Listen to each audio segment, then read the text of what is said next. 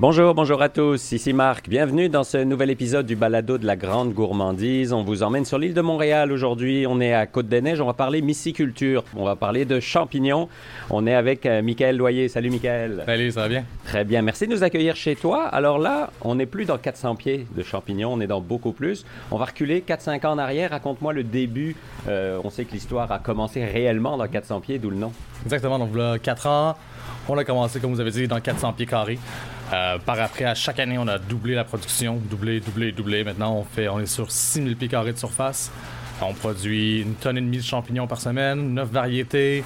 On a 4-5 autres variétés en, en, essai en ce moment dans le laboratoire. Euh, une grande ligne de produits végétaliennes à base de champignons.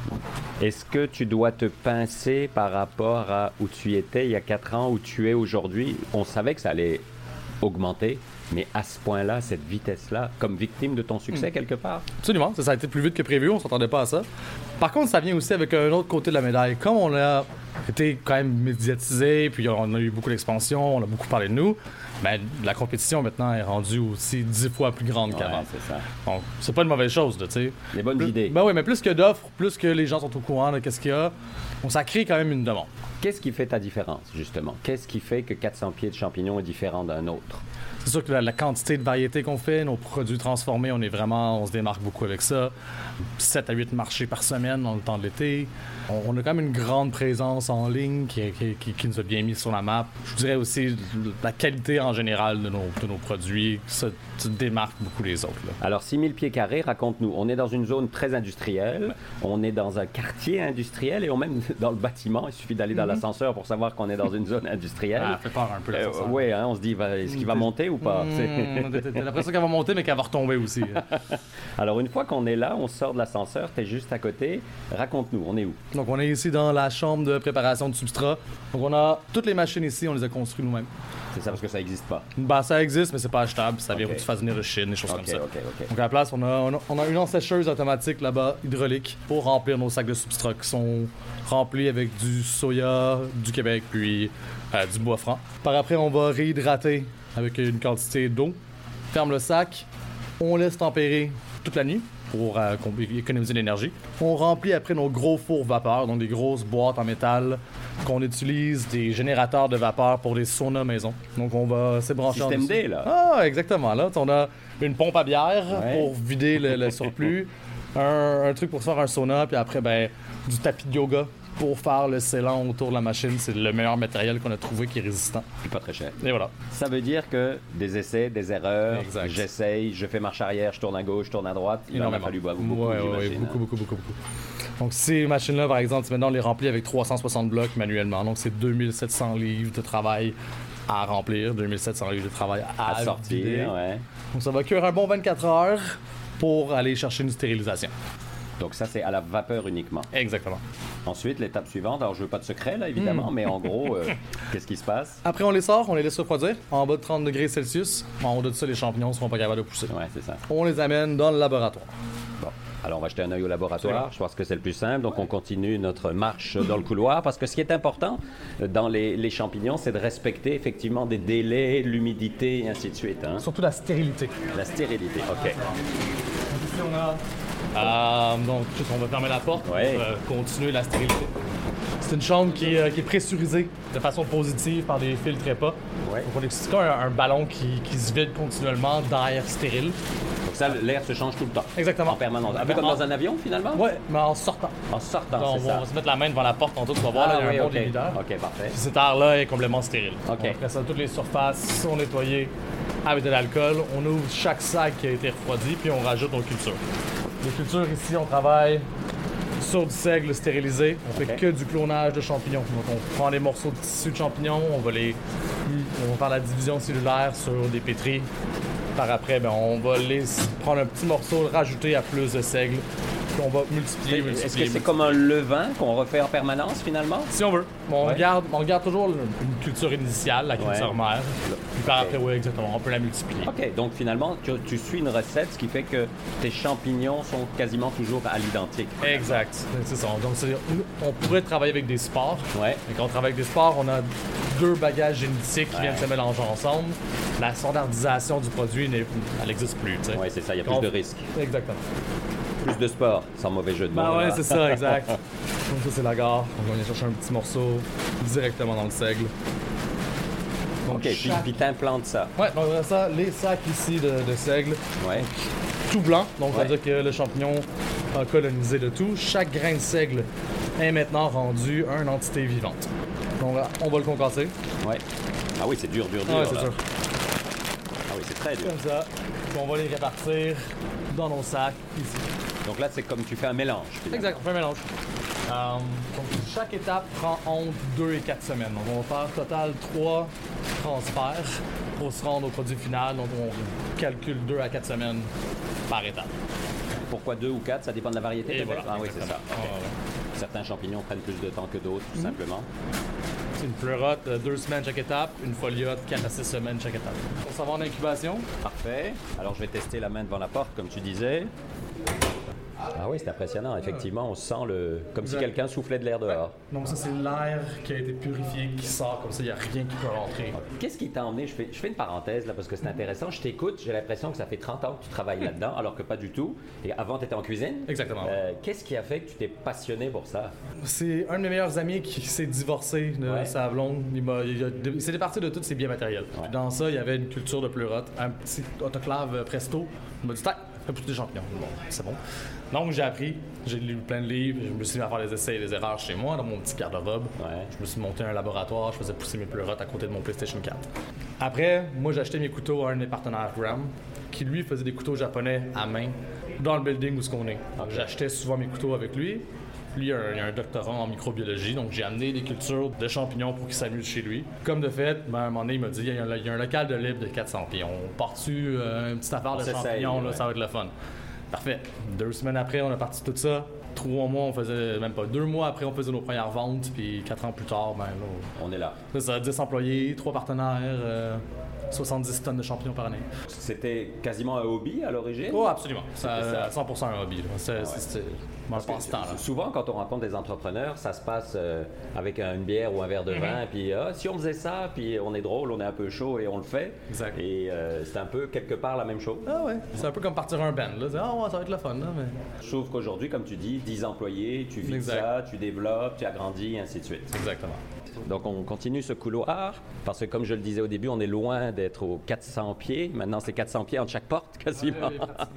C'est très, très physique hein, comme travail, parce qu'il y a beaucoup de choses qui bougent, qu'il faut euh, changer de place, et ainsi de suite. là. Donc, chacun de ces blocs-là va être manipulé 10 fois. Donc, c'est des blocs de 7 livres. Donc, chaque bloc ici, c'est 70 livres de travail. Le travail, OK. Donc, dans cette chambre-là, ici, j'ai 5000 blocs. J'en ai 5000 ici, j'en ai 5000 dans une autre chambre. Après, j'ai mes serres qui est d'environ 10 000 dans les chambres. Fait que On est à 20 70 000, livres ouais, ouais. de travail par ces sacs-là. Tu fais le calcul vite dans une année, ça, Ça fait environ, quelques tonnes, hein? environ 22 000, si c'est pas 30 000 tonnes de travail Tu vas pas au gym, manuel. Non, non, mon Dieu, non. Tout le monde qui commence, il rentre ici, il perd au moins 10 livres. Ah, parfait, je vais venir. Donc là, on voit les mêmes sacs qu'on a vus tantôt, mais Exactement. quel- quelques semaines plus tard, c'est ça? On voit Exact. des dates ins- inscrites? C'est ça. Donc, en fait, là, le, le, le- le mycélium qui était sur le seigle commence à aller digérer la, notre substrat qui est une base de cellulose. Mhm.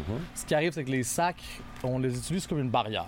Donc le mycélium va pousser à travers le substrat jusqu'à temps qu'il se rende compte qu'il n'y a plus rien à digérer. Puis là, il se met en mode panique. Il se fait, mon Dieu, faut que je survive, j'ai plus Ouais. rien à manger. On ouvre le sac. Ça amène de l'air, de l'humidité, de la fraîcheur au sac. Il se dit, mon Dieu, finalement, j'ai La un vie est endroit- belle. La vie est belle. Produit un champignon comme mode de défense. Ah, OK. Donc, le mycélium, l'entité vivante, le pommier, le champignon, Ah, son organe, fruit. son fruit, son, son- avec ça qu'il va se reproduire. Puis y a-tu encore une autre étape après? Ouais, on s'en va en floraison. Ah, On va en floraison, allons-y. On dirait pas, on est dans un Ah. bâtiment très euh, industriel, comme je disais au début, mais c'est une ferme finalement. C'est une ferme. À côté, à côté c'est un club de ping-pong. Euh, Là-bas, ils font des selles pour des chevaux. Eux, ils font des vêtements. Il y a de tout. Ouais, il y a de tout. Il y a du savon. Il y a une dame qui fait des bougies en, au deuxième étage. Étape suivante. Étape suivante, donc on a la floraison ici. Oui. Donc, Donc là, c'est quand on attend que le champignon sorte, ce que tu disais tantôt. Bon, j'ai Max qui est en train de couper euh, les sacs pour laisser passer le champignon. Une fois que les sacs sont coupés, on les amène dans une de nos salles. Encore là, c'est tous des systèmes qu'on s'est construits nous-mêmes. Système D, oui, c'est ça. hein. Mais en même temps, c'est économique de faire ça. Ça prend sans doute un peu plus de temps. Oh, là, on sent vraiment une, une grosse humidité. Hein? Exact. Donc on a les pleurotes bleues qu'on garde en hauteur. Ouais. Les pleurotes ont besoin de plus d'oxygène que le reste. OK. Les pleurotes qui manquent d'oxygène va faire comme une tomate qui manque de soleil. On va faire une tige, Ouais. pas de, cha- pas de chapeau. Autant que c'est bien contrôlé ici, on a quand même des microclimats Ouais, j'imagine. un peu partout. Je sais qu'en bas j'ai plus de CO2. Je sais que ce coin-là il est plus sec. Je sais que là-bas j'ai plus d'humidité. Donc ça aussi, ça fait partie des essais-erreurs. Donc tu mets tel champignon qui a Et plus voilà. besoin de tel environnement. euh, Exactement. Donc en ce moment, on a trois de nos variétés qui sont natives de Montréal. Tout le reste de nos variétés, à part une, on ne retrouve pas au Québec.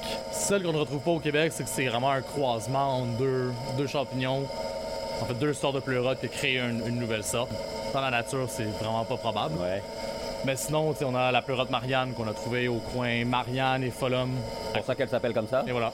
Donc vraiment, elle, sent le flétan, elle a un goût de bacon quand même bien poêlé. On a la tête d'ours qui est là, qui est un nid américain. Euh, On dirait un chou-fleur. On dirait un chou-fleur. Euh, on l'a trouvé dans l'arboratum euh, Morgan à Sainte-Anne-de-Bellevue.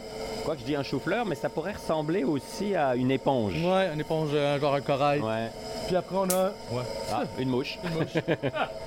Ah, du enoki. On a du enoki jaune qu'on a trouvé dans la ruelle derrière. Après ça, ben, c'est soit crinière de lion, champignon corail, pleurote bleue, on a de la foliote. Donc ici, j'ai 8 de mes variétés. OK. Donc là, ce qu'on voit, en fait, pour ceux qui nous écoutent, c'est les mêmes sacs qu'on a vus tantôt, mais ils sont ouverts, comme tu le disais. Et là, on voit qu'il y a de l'humidité qui est diffusée parce qu'il y a comme un petit brouillard euh, euh, d'humidité. Là, c'est très, très élevé. On n'est pas loin Ouais. du 100% là. 85, 87.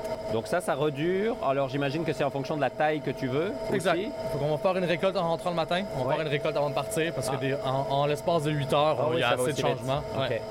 Puis après, on va faire 3 à 4 récoltes par bloc, dépendamment des variétés. Est-ce que ça, c'est la dernière étape? C'est la dernière étape. Après, il y a, ben, c'est sûr, il y a la récolte, le Bien trimage, l'entreposage, la vente. Mais c'est la dernière étape de production. de production. Alors justement, la question que j'entends les auditeurs qui, qui écoutent et qui se disent, je les achète tous tes champignons. Donc, ils sont disponibles directement à la ferme, 7 Ouais. jours semaine, 365 jours par année, il y a toujours quelqu'un ici. Sinon, les fermes Loufa, livrées directement à domicile partout au Québec. Dans les épiceries, on n'est pas dans les épiceries, mais on fait beaucoup de marchés publics. Donc cette année, on va être à Oka, Rosemère, Saint-Eustache, Ville-Mont-Royal et Boucherville. Sinon, dans le temps de Noël, on fait, on fait des marchés de Noël à travers le Québec. là. Les produits dérivés, c'est quoi? C'est parce qu'ils sont moins beaux? Parce que tu en as trop? Comment ça marche? En fait, c'est que nos standards pour nos champignons frais sont super élevés. Donc moi, 48 heures, si j'ai pas vendu mon champignon, Tu le on transformes. transforme direct. Fait que comme ça, on a zéro perte. On a toujours un produit qui a une qualité vraiment supérieure qu'on livre. Puis après, bon, ça nous a fait aussi une belle ligne de produits Ben oui. transformés. Puis nos, nos produits, c'est du canage, fait que ça se conserve plus que deux ans. Donc c'est une façon aussi de pouvoir, euh, avoir nos stocks qui ne périssent pas. Comme la saison des marchés publics, c'est juste c'est 4-5 mois par année. Après, le marché de Noël, c'est un mois. On a six mois dans l'année où on n'a pas de marché public. Donc là, on refait la production pour l'année. C'est toujours un peu le temps où les, les restaurants sont plus tranquilles. Donc Ouais. on a un petit surplus. Transforme, transforme, puis après ça, ben, on repart. C'est quoi ton défi, Michael? Ton ou tes défis? Est-ce que c'est de la place? Est-ce que c'est du personnel? Est-ce que c'est la distribution? Est-ce que c'est un peu de tout ça? C'est pas si mal. C'est sûr que la distribution, euh, c'est de plus en plus complexe avec les autres qui, qui- qui se mettent dans, Ah ouais. à jouer pattes à tout le monde. Ce qui rend pour elle le, plus gros défi ici, c'est la- la- la- le, le contrôle de la température. Ah oui, OK. S'il fait plus 35 dehors, Ouais. c'est vraiment dur à maintenir nos serres à 15-16 degrés. On a beau avoir des airs climatisés, des compresseurs, mais ce que, ce que tu veux. C'est dur. C'est ouais, veut vraiment. dire que la euh, production s'en ressent dans ce cas-là, c'est ça? Exact. L'hiver, c'est génial. L'hiver, Ben moi, oui. je prends l'air de dehors, je la rentre en dedans, mais mes ouais. serres sont froides. Hum, génial. L'été, c'est un petit peu plus complexe. c'est plus dur. Puis tout ce qui est personnel, euh, On est super chanceux, on a toujours une pile de CV, on, Ah a, ouais. on a du staff super cool, vraiment productif. euh, c'est vraiment, on est choyé pour ce qui est des employés ici. 400 pieds de champignons au début, Ouais. 6000 pieds aujourd'hui. Est-ce que ça veut dire 20 000 dans 3, 4, 5 ans? C'est... À chaque année, on se dit, on va arrêter, On va de, se prendre, calmer, on va arrêter de prendre l'expansion, puis ça n'a jamais marché. Fait que si je dis que je vais prendre l'expansion, ça va peut-être se- ça va peut-être se Peut-être que ça calmer. va se calmer un peu. ouais. Là, on est dans la section des fameux produits transformés. Oui, exactement. Donc, produits qui ont vraiment été surtout développés dans le temps du COVID. Puis Ouais. ça, ben, on a gardé euh, le, le développement en route. On a quelqu'un qui travaille en cuisine ici. euh, deux personnes qui travaillent en cuisine. Ah oui, hein? 40 heures, ben, une trois jours semaine, puis euh, une autre personne cinq jours semaine. Ok. Puis, Il y a quand même pas mal d'heures de transformation. Donc, sur spaghetti, tous nos produits sont vegan. Ouais. Puis un peu aller rechercher les, les côtés viandeux des, champignons. Donc, sur spaghetti, on passe les, les- les champignons dans le, dans le- dans la hache viande pour avoir une texture de bœuf haché. Euh, une sauce crémeuse, vegan. Donc on prend les champignons pour lier, Ouais. pour avoir quelque chose qui est crémeux mais sans produits laitiers.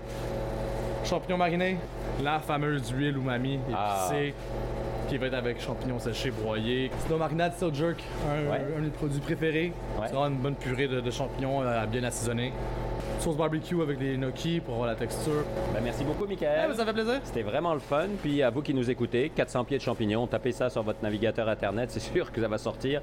Merci de nous avoir écoutés. Et puis on se retrouve bien sûr dans deux semaines. Nouveau balado sur les routes gourmandes du Québec. N'oubliez pas d'ici là, mangez local. Bye bye tout le monde.